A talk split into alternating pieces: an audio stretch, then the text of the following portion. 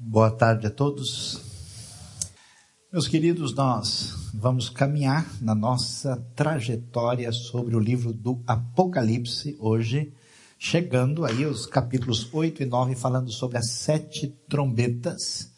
E nós estamos observando o que o texto tem a nos dizer, e na semana que vem nós vamos ter uma, vamos uma palavra um pouquinho mais especial, porque quando a gente estuda tudo que a gente está vendo, é tanta coisa e tanta informação que às vezes precisa dar uma organizada. E nem dá para falar sobre todos os detalhes das sete trombetas no nosso esquema de pregação exatamente hoje. Ah, então, na semana que vem, a gente vai retomar para falar sobre a última trombeta e o que vai acontecer especificamente uh, do capítulo 10 e 11, uh, para também dar uma ideia das diversas maneiras de interpretar o Apocalipse, como é que elas vêm esses textos especificamente para a gente poder ter uma conclusão um pouquinho mais objetiva. Mas vamos aí pensar sobre as sete trombetas. Você está vendo que coisa estranha, né? O professor, o pastor Saião, está falando trombeta, apareceu um monte de chifre aí no meio dessa coisa. Que história é essa, né? A gente fala em trombeta. Mas trombeta, no contexto original hebraico, é uma coisa chamada shofar. O shofar, que é a uma trombeta natural feita de chifre de carneiro que sempre é usado desde os tempos bíblicos para as grandes convocações daquilo que a gente chama de Moadim, em hebraico, as épocas específicas em que o povo era convocado. Israel surge num ambiente, num contexto onde ah, o tempo e o espaço são entendidos a partir da natureza. Né? Essa re relação com a natureza é submetida em relação à relação com Deus, e por isso tudo agora é visto debaixo do que a gente chama da, da relação com o Criador. Então o tempo e o espaço vão ser vistos assim, e por isso o calendário hebraico é tão importante e tem um valor especial. Mas vamos lá ver o que acontece. As sete trombetas, elas são ah, discutidas na sequência, você viu os sete selos, depois, agora na sequência vem as sete trombetas, desde Apocalipse 8, na verdade, indo até o capítulo 11, mas vai haver uma espécie de interrupção. Aí você vai ver um artifício literário interessante que aparece dentro do Apocalipse.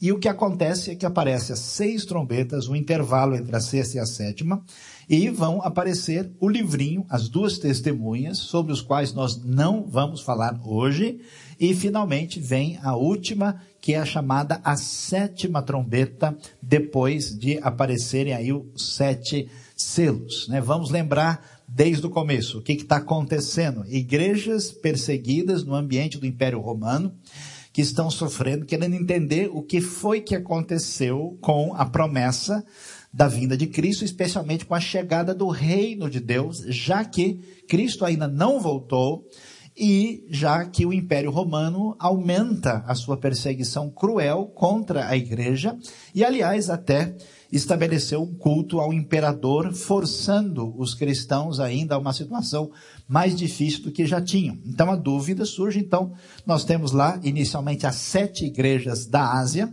como nós mencionamos, igrejas que representam diversos tipos de igreja presentes naquele momento e depois na própria história, inclusive hoje. E aí vem os sete selos, quando aparecem né, diversas manifestações de um certo juízo de Deus que vai aparecer nessa sequência. Aí vem as sete trombetas, teremos sete personagens, depois sete taças, sete juízes, sete coisas novas que chegam no final do Apocalipse. Vamos tentar entender a relação que existe entre ah, os selos e as trombetas. Os selos, eles focalizam a atenção, você lembra, né? Abriu-se o selo do livro e depois vem uma sequência, o selo é uma espécie de lacre, é, de um documento antigo, que é aberto, então traz uma revelação de várias coisas importantes que devem ser conhecidas eles focalizam muito o sofrimento da igreja perseguida. Lembra lá que nós vimos né, as almas dos que estavam ah, sofrendo debaixo do altar? O foco é muito em cima da realidade da igreja, até eh, fazendo com que eles venham a entender como é que esse cenário de perseguição e, e, e sofrimento que está acontecendo eh, está sendo percebido pelo próprio Senhor, que tem o domínio de tudo.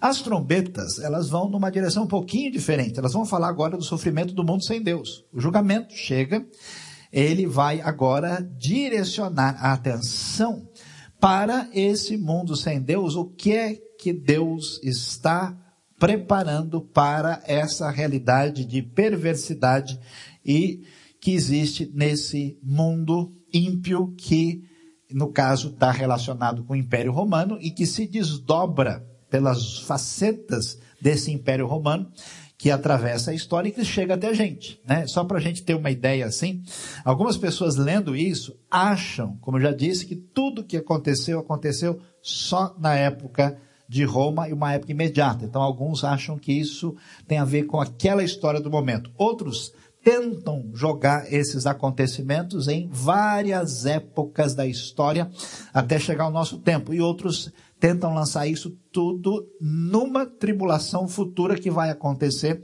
que geralmente é a posição mais disseminada, entendendo que tanto os selos como as trombetas, inclusive as taças, todas vão acontecer no momento da grande tribulação, que seria a última semana de Daniel. O que, que a gente pode dizer sobre isso? É que essas coisas, em parte, são realidade naquele tempo e serão também realidade de uma maneira mais intensa e definitiva no Império Romano renascido na ocasião da vinda de Cristo ah, no desfecho da história apoteótica. O que, que a gente vai ver? Se você prestar atenção e ler o Apocalipse, você vai ver o sétimo selo. Esse sétimo selo, na verdade, ele abre, né? É, é, e o foco é que esse artifício literário que aparece no texto faz com que eh, há uma transição direto para as trombetas, como que se o sétimo selo abrisse as sete trombetas.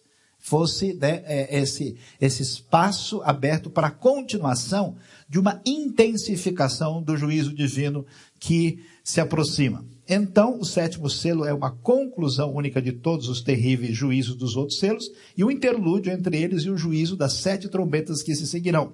Um sinal solene de que o Senhor está prestes a deixar o santo lugar, que vai ser mencionado, o altar, né? Ah, e ah, então aparece os sete anjos com sete trombetas, porque Deus vem para trazer o julgamento que vai acontecer. Vem os sete anjos com sete trombetas, depois vai aparecer mais tarde com sete taças, que são flagelos, né? julgamento divino, eh, e os três ais que aparecem entre a sexta e a sétima trombeta, conforme o Apocalipse vai nos apresentar aí. Então, olhando exatamente para o conteúdo do texto, que, que nós vemos no livro de Apocalipse, capítulo 8, verso 6. Então, os sete anjos que tinham as sete trombetas prepararam-se para tocá-las. O primeiro anjo tocou a sua trombeta e granizo e fogo misturado com sangue foram lançados sobre a terra. Foi queimado um terço da terra, um terço das árvores e toda a relva verde. O segundo anjo tocou a sua trombeta e algo como um grande monte em chamas foi lançado ao mar. Um terço do mar transformou-se em sangue. Morreu um terço das criaturas do mar e foi destruído um terço das embarcações. O terceiro anjo tocou a sua trombeta e caiu do céu uma grande estrela queimando como tocha sobre um terço dos rios e das fontes de águas. O nome da estrela é Absinto. Tornou-se amargo um terço das águas e muitos morreram pela ação das águas que se tornaram amargas. E o quarto anjo tocou a sua trombeta. E foi ferido um terço do sol, um terço da lua e um terço das estrelas, de forma que um terço deles escureceu. Um terço do dia ficou sem luz e também um terço da noite. Enquanto eu olhava, ouvi uma águia que voava pelo meio do céu e dizia em alta voz, ai, ai dos que habitam na terra por causa do toque das trombetas que está prestes a ser dada pelos três outros anjos. Vamos dar uma olhada aqui e falar um pouquinho sobre essas quatro trombetas para depois entrar nas três posteriores. Você pode observar que todos os elementos que surgem aqui, nas primeiras trombetas que são tocadas, envolvem o mundo criado por Deus.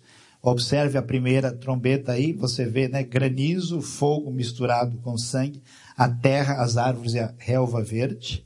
A gente vai ver na sequência o mar, as criaturas e as embarcações que estão aí. Então, a terra, o mar, depois nós vemos cair do céu, aquela ideia que nós vamos ver em Mateus 24, Lucas capítulo 21, Marcos 13, que os poderes do céu são abalados e aí cai essa estrela que vai atingir as águas, não agora do mar, mas aquilo que representa a sobrevivência humana a partir das, da água potável, que é uma coisa muito valiosa naquele contexto.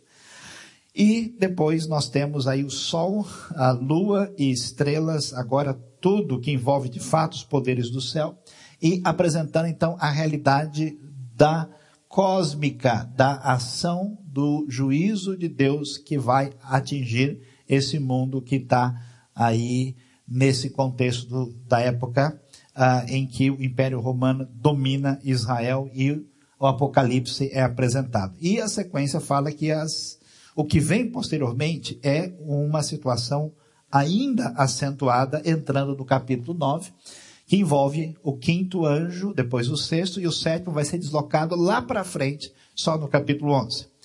E diz o texto que o quinto anjo tocou a sua trombeta e viu uma estrela que havia caído do céu sobre a terra. A estrela foi dada a chave do poço do abismo. Quando ela abriu o abismo, subiu dele fumaça como a de uma gigantesca fornalha. O sol e o céu escureceram com a fumaça que saiu do abismo. Da fumaça saíram gafanhotos que vieram sobre a terra e lhes foi dado poder como dos escorpiões da terra. Esses dias eu ouvi alguém sugerindo que era um, um tipo de helicóptero novo que foi fabricado, que eram esses gafanhotos, muito pouco provável.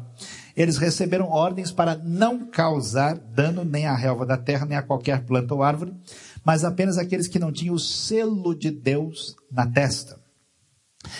Não lhes foi dado poder para matá-los, mas sim para causar-lhes tormento durante cinco meses. A agonia que eles sofreram era como a da picada do escorpião. Naqueles dias, os homens procurarão a morte, mas não a encontrarão, desejarão morrer, mas a morte fugirá deles. Os gafanhotos pareciam cavalos preparados para a batalha. Tinham sobre a cabeça algo como coroas de ouro, e o rosto deles parecia rosto humano. Os cabelos deles eram como os de mulher e os dentes como de leão semelhantes né, àqueles seres é, que aparecem em Ezequiel e aqui de maneira positiva, mas agora de maneira muito negativa, envolvendo elementos ameaçadores. Tinham coraças como coraças de ferro, o som das suas asas era como o barulho de muitos cavalos e carruagens correndo para a batalha. Tinham caudas e ferrões como de escorpiões, e na cauda tinham poder para causar tormento aos homens durante cinco meses. Tinham um rei sobre eles e o anjo do abismo, cujo nome em hebraico é Abaddon e em hebraico Apolion. Primeiro ai passou, dois ais ainda virão. O sexto anjo tocou a sua trombeta. Ouviu uma voz que vinha das pontas do altar de ouro que está diante de Deus. Ela disse ao sexto anjo que tinha trombeta, solte os quatro anjos que estão amarrados junto ao grande rio Eufrates. Os quatro anjos que estavam preparados para aquela hora, dia, mês e ano, foram soltos para matar um terço da humanidade. O número dos cavaleiros que compõem o exército era de 200 milhões. Eu vi o seu número, os cavalos e os cavaleiros que vi minha visão tinha esse aspecto. As suas coraças eram vermelhas como fogo, azuis como jacinto e amarelas como enxofre. Cabeça dos cavalos parecia a cabeça de um leão e da boca lançavam fogo, fumaça e enxofre. Um terço da humanidade foi morto pelas três pragas de fogo, fumaça e enxofre que saem de suas bocas. Por dentro dos cavalos estava na boca e na cauda, e pois as suas caudas eram como cobras, tinham cabeça com as quais feriam as pessoas. O restante da humanidade que não morreu por essas pragas, nem assim se arrependeu das obras das suas mãos, eles não pararam de adorar os demônios e os ídolos de ouro, prata, bronze, pedra e madeira, ídolos que não podem ver, nem ouvir, nem andar. Também não se arrependeram dos seus assassinatos, das suas feitiçarias, de sua imoralidade sexual e dos seus roubos. O que, que a gente precisa olhar e observar direitinho, tendo um resumo do que vai aparecer aí nas seis trombetas. Deixa eu voltar aí. Granizo e fogo, algo como parecido com um grande monte lançado no mar e atinge um terço das criaturas marinhas. A grande estrela do céu, uma terça parte do brilho do sol, luz e estrelas, e aí na quinta, a estrela cai do céu, esse poço de abismo, fumaça e gafanhotos e escorpiões, terrível, e a morte foge do homem, e aí essa grande voz no sexto com esse exército de cavaleiros que chegam a 200 milhões. Para entender o que está acontecendo, primeira coisa valiosa é descobrir tudo que está no cenário do Apocalipse, lembra que a gente mencionou? Tem a ver principalmente com Gênesis e Êxodo. E a pergunta que a gente pode levantar, por que tem a ver com Êxodo? Porque o Êxodo é exatamente o paralelo que nós temos diretamente é, entre o que aconteceu no passado e o que está acontecendo agora. No passado, o povo de Deus, a nação de Israel, foi oprimida e dominada por uma grande potência mundial, que era o Egito. Então, se você vai ver a Bíblia, o Egito, a Babilônia, a Síria e agora Roma exercem papéis semelhantes. Tanto é que a Babilônia vai ser chamada de Roma. Então, quando João está escrevendo, todos os elementos que surgem, eles evocam essa realidade que aconteceu lá no Êxodo. Por isso que vai aparecer essa ideia de tabernáculo, da arca e vários elementos que têm a ver com esse paralelo do livro de Êxodo e principalmente também por quê? Porque no passado, o povo de Deus exclusivamente era apenas Israel. E agora surge uma coisa diferente nova, que é o quê? que são esses gentios que foram incluídos na aliança, que reconheceram o Deus verdadeiro que uh, se revelou a Israel, e agora eles vão formar essa nova comunidade que faz parte de uma realidade chamada povo de Deus. E assim como o povo de Deus foi perseguido uh, por um poder que está definido com opressão e religiosidade falsa e todo tipo de maldade, da mesma maneira o que está acontecendo agora é semelhante. Então, esses paralelos estão nitidamente na mente do autor.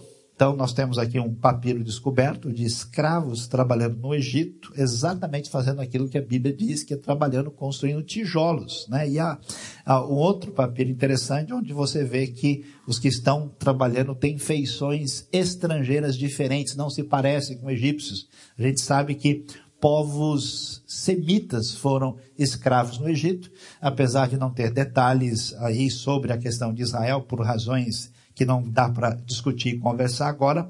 Então, esse elemento é semelhante. Observe o que está acontecendo. Você vê essa realidade que aparece nas pragas. Olha lá, granizo, gafanhoto, água em sangue. A ideia que tem paralelo aqui, de certa forma, é com as dez pragas do Egito que aparecem no livro de Êxodo. É até interessante você ver que a estrela absinto, o que, que ela cai, o que, que ela faz? Ela faz com que as águas se tornem amargas. O que, que Deus faz com Israel lá em Êxodo 15? Ele faz com que as águas amargas se tornem doces. Então, esses elementos de granizo, de poder de Deus demonstrado do céu, a, a, a, mortandade divina caindo sobre a terra, evoca uma situação semelhante ao que nós vimos. Então, veja lá, né? árvores e relva verde mar e as suas criaturas, fontes de água tornando-se amargas, isso evoca o que acontece lá. Lembre-se que também ah, no Egito acontece aquela mesma situação em que a, a, a praga da escuridão, em que não se tem acesso mais à luz, e aqui também os poderes ah, do cósmicos do céu são abalados. Isso é interessante porque no mundo antigo as pessoas pensam diferente da gente. Eles não fizeram aulas de física ah, na, na escola que nem a gente. Eles entendem que ah, os poderes cósmicos têm poder diretamente sobre a Terra. Porque eles mudam o comportamento das pessoas, regulam os ciclos do mundo e que por trás desses poderes estelares estão espíritos e poderes espirituais que atuam diretamente neles. Então havia uma ligação, por isso que você sabe que Júpiter é o nome de um deus e o nome de um planeta. Então as ligações, a maneira de pensar era muito diferente. Então quando Deus manda o seu julgamento que atinge os poderes cósmicos, não só ele está dizendo que ele tem poder sobre tudo e que esse universo no qual as pessoas vivem, que deveriam reconhecer e agradecer a Deus e não transformá-lo num, numa espécie de palco de sustentação do seu, do seu próprio poder opressivo, e Deus interfere e age nesse ambiente, ao mesmo tempo mostra que esses poderes divinizados que eles têm, não têm qualquer condição de controlar e agir coisa alguma, e até são aí uh, atingidos pelo próprio poder de Deus agindo. Cinco meses de tormento, é difícil saber o que significam esses cinco meses, tem algumas ideias, pode ser até mesmo uma situação de tempo que envolvesse a realidade antiga ou, quem sabe, até mesmo futura, os que vão sofrer um tormento àqueles que não têm o selo do Deus vivo. É muito interessante isso porque, lembre a besta, lembra a, a descrição do que vai acontecer e com o poder do anticristo envolve a ideia de receber a marca da besta na testa e na mão. Por quê? Porque as pessoas eram marcadas antigamente como escravo e tinham um sinal. Então, nesse caso, a ideia é a quem a pessoa pertence. A pessoa que é, não tem o selo do Deus vivo, porque quem segue a Cristo no Novo Testamento, ele é um servo de Cristo, um escravo de Cristo, é, espontaneamente dedicado àquele que é Senhor da justiça. Então, tem dois tipos de pessoa: pessoa que está comprometido com o sistema, que está envolvido com esse ambiente uh, sem Deus e perverso, e que tem, então, essa marca dessa realidade, e aqueles que têm a marca uh, seguramente da parte de Deus. Então, os tormentos que são lançados nesses julgamentos atingem aqueles que não têm o selo do Deus vivo. E esse ambiente de uma batalha intensa que envolve esse exército de 200 milhões que são, que aparecem aí para trazer uma a destruição que atinge também um terço da própria humanidade. E nós vemos lá, né, vamos olhar alguns aspectos interessantes que aparecem ali, só para a gente mencionar mais uma vez, para a gente só mencionar aqui a, aquilo que pode levantar alguma dúvida para a gente. Uh, é exatamente a, a ideia que a gente viu que a águia aparece anunciando os ais que vão surgir. Uh, e a águia é uma ave de rapina que invoca a ideia de impureza e, e invoca um anúncio de algo que está relacionado com morte e sofrimento na sequência. E especialmente na sexta trombeta, que tem elementos mais confusos, a gente pode tentar imaginar o que está acontecendo aqui. Os quatro anjos que estão amarrados junto ao grande rio Eufrates. Que história é essa de rio Eufrates? e que esses anjos estão fazendo lá, se o rio Eufrates é lugar de condomínio angelical, o que, que há nessa situação? A ideia de quatro, em tantos lugares na Bíblia, envolve a ideia da ação completa de Deus. Lembra? O mundo tem quatro cantos, não literalmente, mas envolve essa, essa ideia de que Deus está agindo. Por que Eufrates? Porque Eufrates é um lugar extremamente importante, por duas razões. Primeiro, pela geografia. O Eufrates, como um rio grande num lugar seco, juntamente com o rio Tigre, são barreiras naturais que impedem, uh, por exemplo, a vinda de um exército de um lado para o outro. É, o que significa a palavra hebraico? A palavra que deu origem ao próprio povo vem de um verbo chamado avar, que significa passar, atravessar. Quem que é o hebreu antigo? É o que atravessou o rio, que é exatamente aquilo que vai ser uh, o nome dado a Abraão. Então, Eufrates, que vai, que vai ser na batalha seco para que os exércitos venham, ele é uma referência fundamental do ponto de vista da geografia e tem mais. O Eufrates é o último ponto norte do grande momento do reino de Israel. Quatro vezes, no auge de Israel, no Antigo Testamento, quando chega na fronteira última, o a fronteira vai do ribeiro do Egito até o rio Eufrates, que significava o limite máximo da época do reino, do seu apogeu, que era o reino de Davi e o reino de Salomão. Então, essas menções é que marca um, um elemento que evoca é, aspectos históricos e geográficos e que diz que chegou o momento em que essa dimensão do controle da história é, liber, é liberada por Deus, porque os anjos que estão ali estão preparados para o momento quando vai acontecer um julgamento desses exércitos que vão atingir um terço da humanidade. Assim como os gafanhotos, que na verdade uh, são evidentemente ligados a demônios, né? Aliás, vou voltar um pouquinho mais aqui, né? Olha lá, os gafanhotos que aparecem dessa forma absolutamente, eles estão ligados com o quê? Com a estrela que cai. Essa estrela foi dada a chave do poço do abismo, seguramente é Satanás. E interessante, eu vi uma estrela que havia caído do céu sobre a terra. Você sabe que não tem nenhum texto detalhado que descreve a queda de Satanás.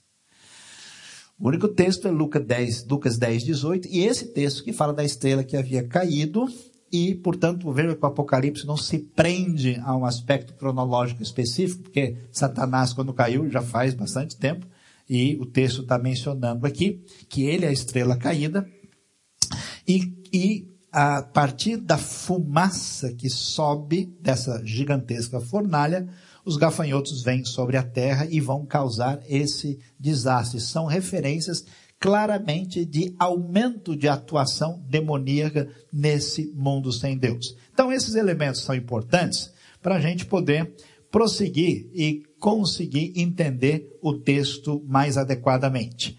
A ideia das trombetas não só evoca o que nós lemos lá no livro de Êxodo, mas ela também está associada com Apocalipse capítulo 16. Você que quer acompanhar, quer estudar, observe, por exemplo, que vão aparecer pragas. Ó, a primeira praga que aparece em Apocalipse 16 é sobre a terra, a segunda é derramada no mar, a terceira sobre os rios e as fontes de água que vão se tornar em sangue. Lembra da história lá do Nilo? Aqui, uma coisa semelhante.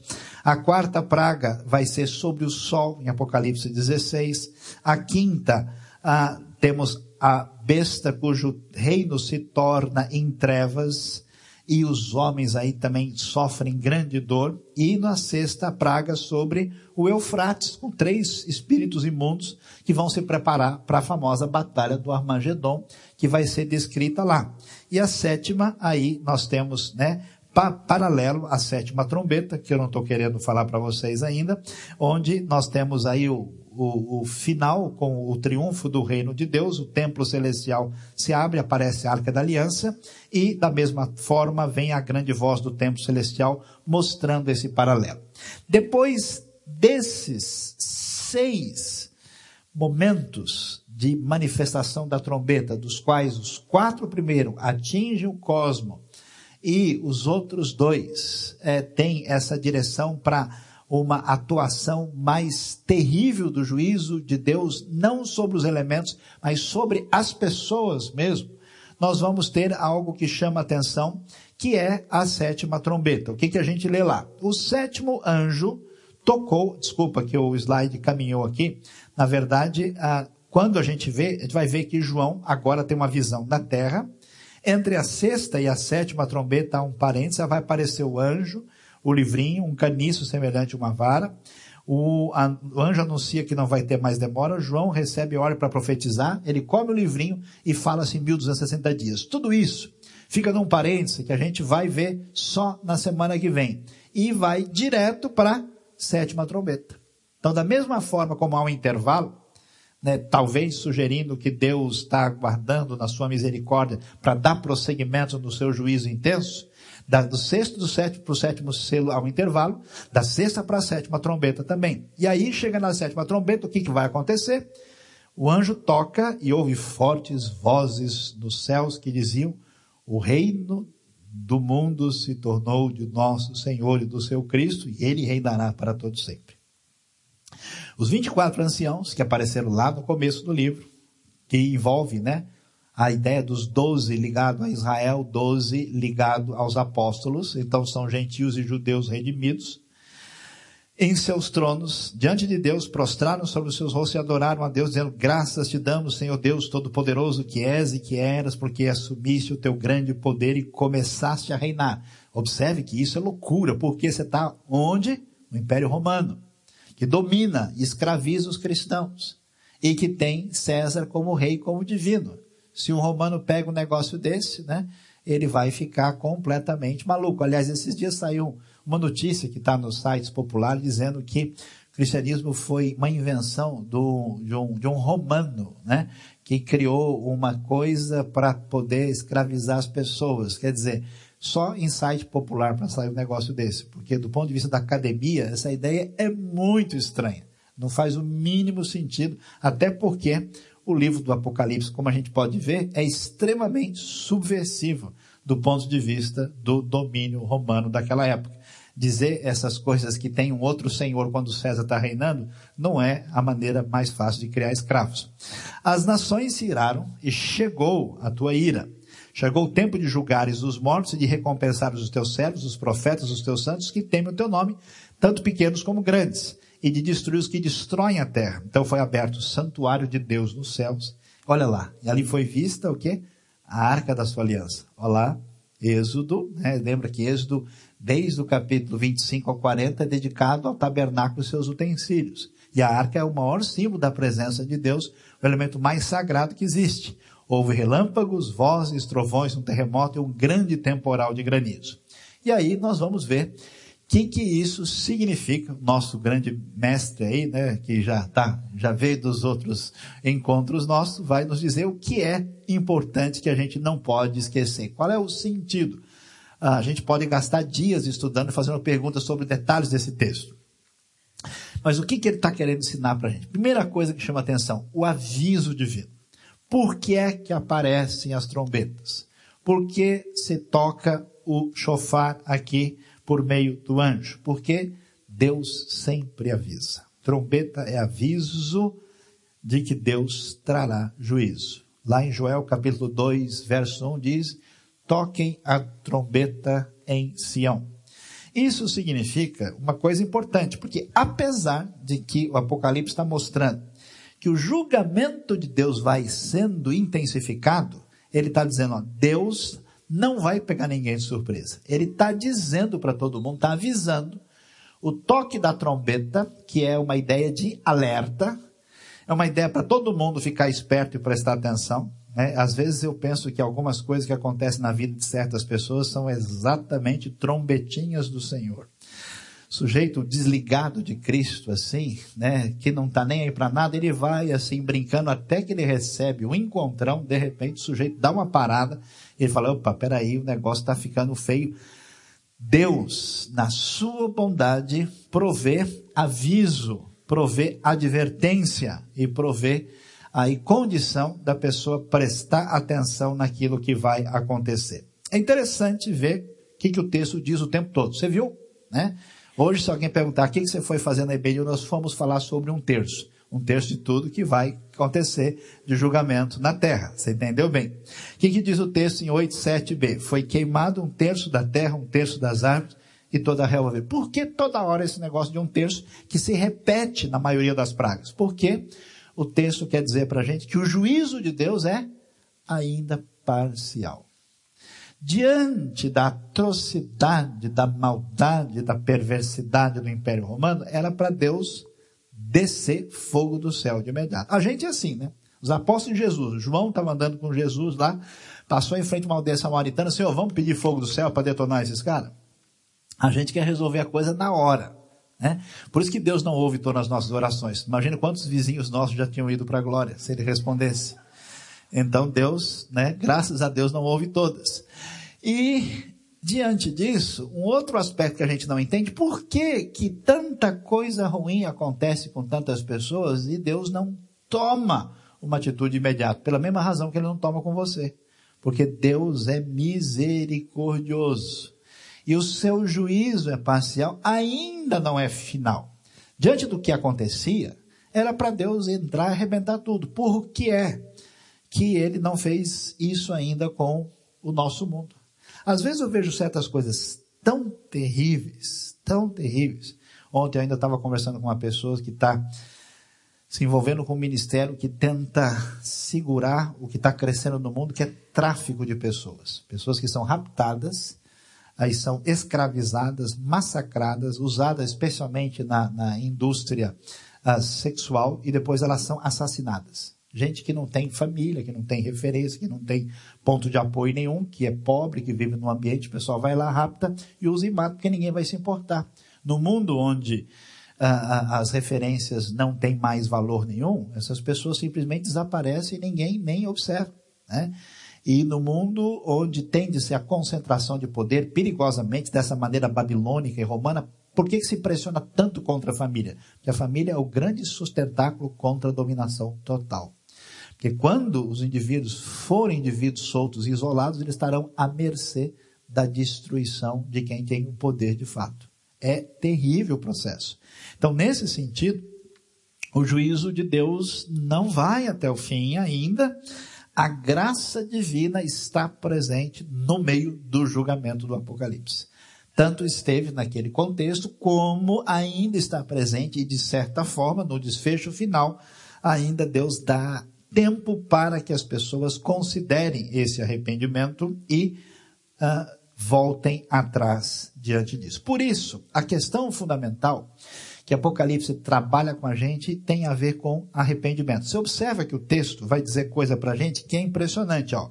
O restante da humanidade que não morreu por essas pragas, que vai aparecer aí no final do capítulo 9, portanto, relacionado com a sexta trombeta, nem assim se arrependeu das obras das suas mãos. Eles não pararam de adorar os demônios, os ídolos de ouro, prata, bronze, pedra e madeira, ídolos que não podem ver, nem ouvir, nem andar. Também não se arrependeram dos seus assassinatos, das suas feitiçarias, da sua imoralidade sexual, dos seus roubos. Portanto, observe bem. Quando Deus não pega pesado demais, o que, que ele faz? Ele dá um tempo para a pessoa dar marcha ré e voltar. O que, que muita gente faz? Como ainda a coisa não chegou num ponto extremo, a pessoa ainda acha que ele está no controle da situação, ainda acha que ele tem no domínio.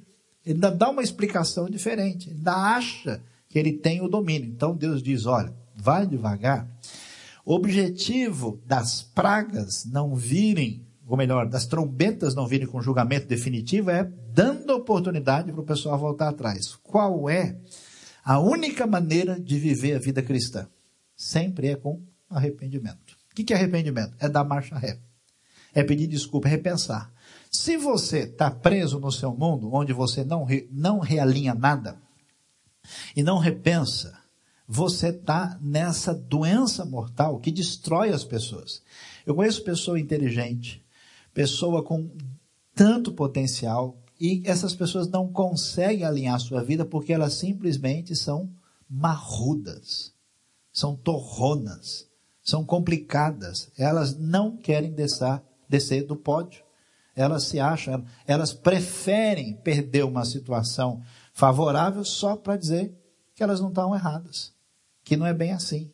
Então, nesse sentido, o arrependimento é, é a condução da vida. Quando esse negócio não é levado a sério e vai longe na trajetória de uma pessoa, a pessoa vai se comprometendo mais consigo mesmo e com os seus erros. E, consequentemente, ele entra nesse absurdo que a gente pode observar nos dias de hoje. É assustador o que a gente começa a ver na nossa sociedade. Não são só pessoas que questionam o mundo, mas elas estão a, abertas para destruir tudo que se encontra na frente sem nenhuma capacidade de reavaliação do que está acontecendo. Portanto, a gente precisa fazer a seguinte consideração: você, na sua vida pessoal e espiritual, a pergunta que a gente faz, qual foi a última vez que Deus sensibilizou o seu coração?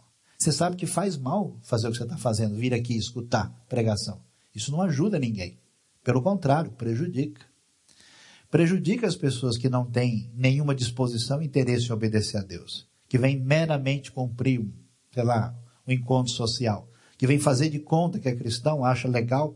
A pessoa vai virando bandido não percebe. Por isso que muita gente religiosa é bandido. A Bíblia fala de religioso bandido o tempo todo.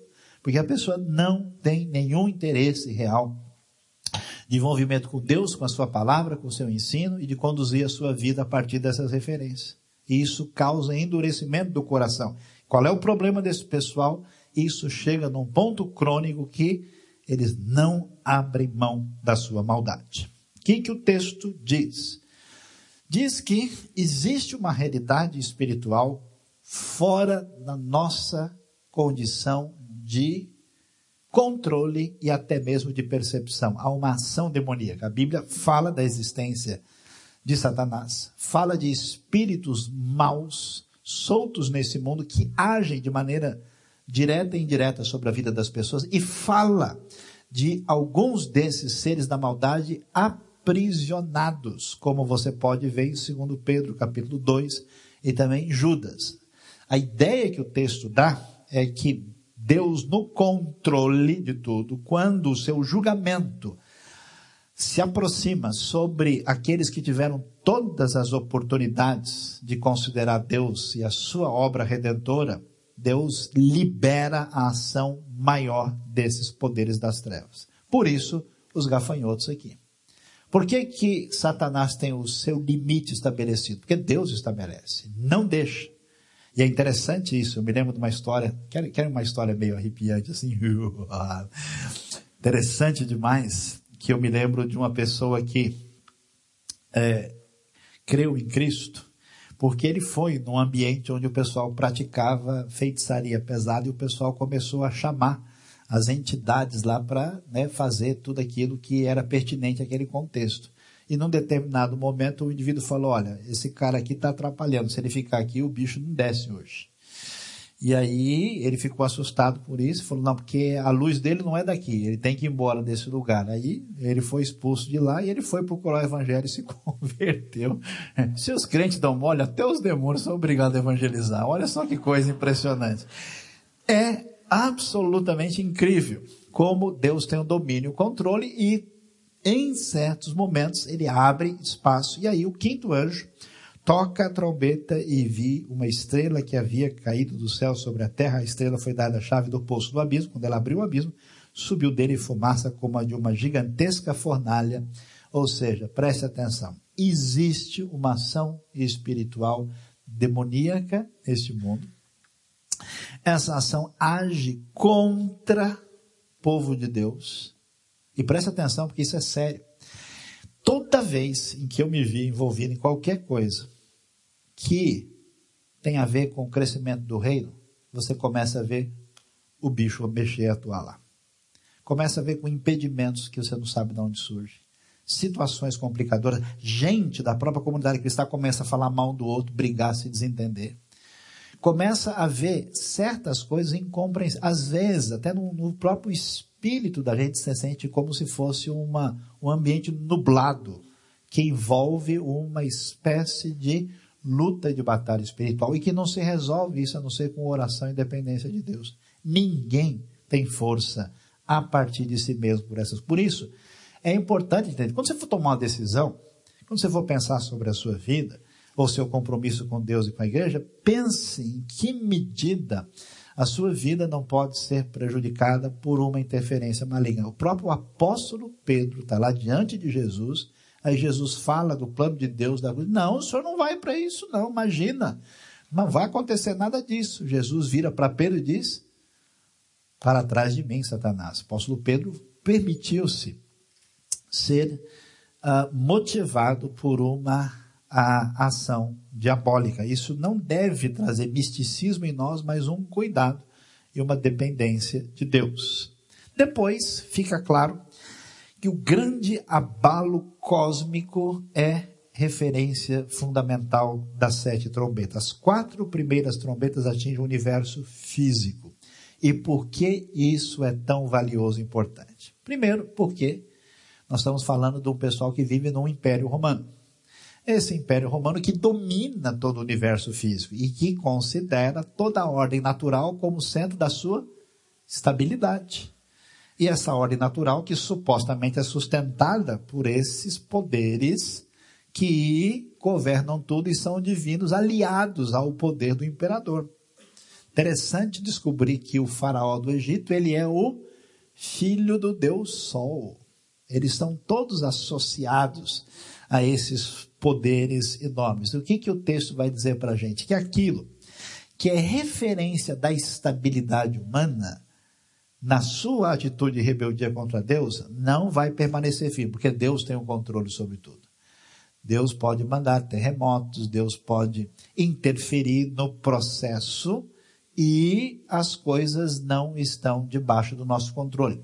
Impressionante como alguns acidentes que têm acontecido no mundo chamados desastres naturais deveriam fazer as pessoas ficarem espertas e temerem mais a Deus. Por exemplo, o famoso tsunami que atingiu a Indonésia, entre tantas coisas, ele destruiu uma área, um dos maiores centros de prostituição infantil do mundo, que a notícia não, não diz para ninguém.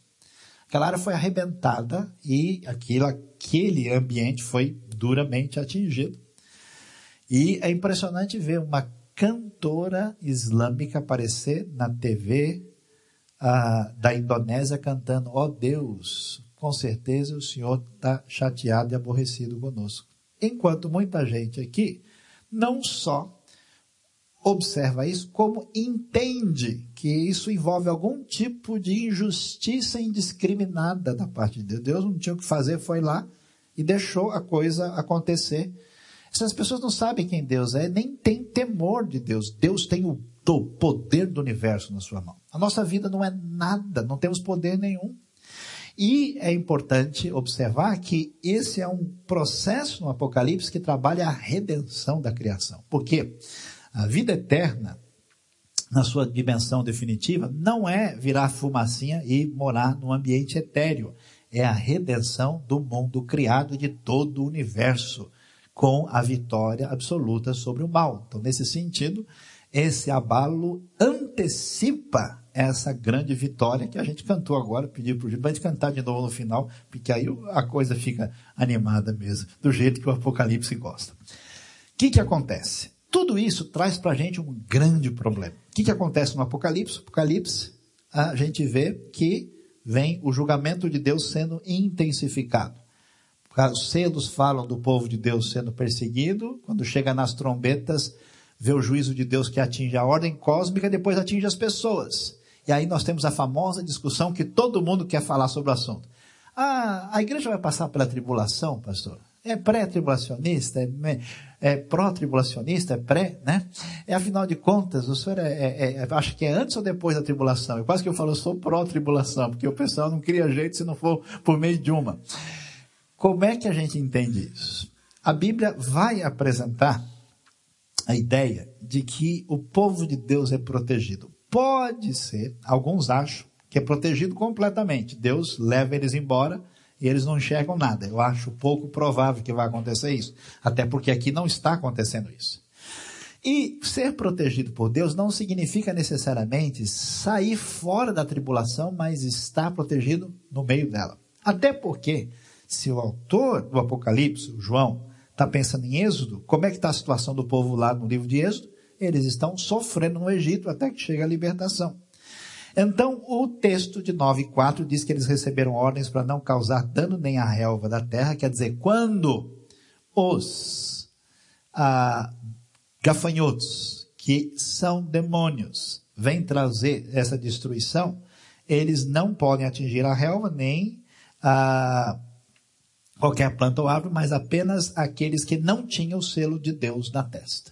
Ou seja, no julgamento divino. Quando a ira de Deus cai sobre a terra, seguramente aqueles que não estão reservados para a ira vão ser atingidos. Por qualquer que seja a situação, o julgamento, nesse sentido, não atinge aqueles que de fato pertencem a Deus, conforme o texto do Apocalipse nos diz. Por que, que isso é tão importante? Para a gente desenvolver temor na nossa alma. Como dizia Pascal, olha, você não acredita em Deus? Beleza, pode ser que ele não exista. Se ele não existir, você está feito. Se ele existir, aí você tem que pensar direito. Porque eu acredito, se eu acredito, eu não acredito, ele não existe, não vai fazer diferença. Mas vai que ele existe. O negócio vai ficar feio para o seu lado. Então o raciocínio vai mais ou menos nessa direção. Pessoal, se Deus, se o sustento desse universo, a criação do universo e a organização dele envolve um ser poderoso, que cobra das pessoas como elas viveram, quando o seu julgamento chegar e você nunca se preocupou com isso, certamente a coisa vai ser complicada para o seu lado. Então, a ira não atinge aqueles que são protegidos aqui, o povo de Deus, e portanto, eles podem até passar pela tribulação sem receberem essa ira. Tribulação que, de certa forma, acontece nesse contexto e que tem a, o seu aspecto final. A posição mais tradicional do Apocalipse entende que as únicas pessoas que vão sofrer nessa época são apenas os judeus que se converterem e ficarem na época em que a igreja tiver sido arrebatada. É pouco improvável, na minha opinião, isso vai envolver judeus e gentios sofrendo a perseguição daquilo que vai ser o anticristo. E, finalmente, nós vamos ver o anúncio da sétima trombeta que vai dar essa frase absolutamente gloriosa, vitoriosa e de confrontação com o poderio romano, que é o reino do mundo se tornou de nosso Senhor e do seu Cristo, e ele reinará para todo sempre. O Roma e Egito têm o seu fim. Não tem jeito. O Egito já teve. Qual é a história? Os exércitos do faraó ficaram no fundo do mar. O poderio de Roma também irá para longe. Aquele poderio que aparece na nossa Roma renascida também não vai permanecer. E o reino do Senhor será vencedor. Então, que Deus nos abençoe enquanto a gente aguarda a sétima trombeta. Semana que vem nós vamos aguardar para ouvir sobre ela e a gente aguarda ela definitiva mais para frente quando Deus de fato resolver intervir de maneira definitiva na história. Deus abençoe o nosso coração. Amém.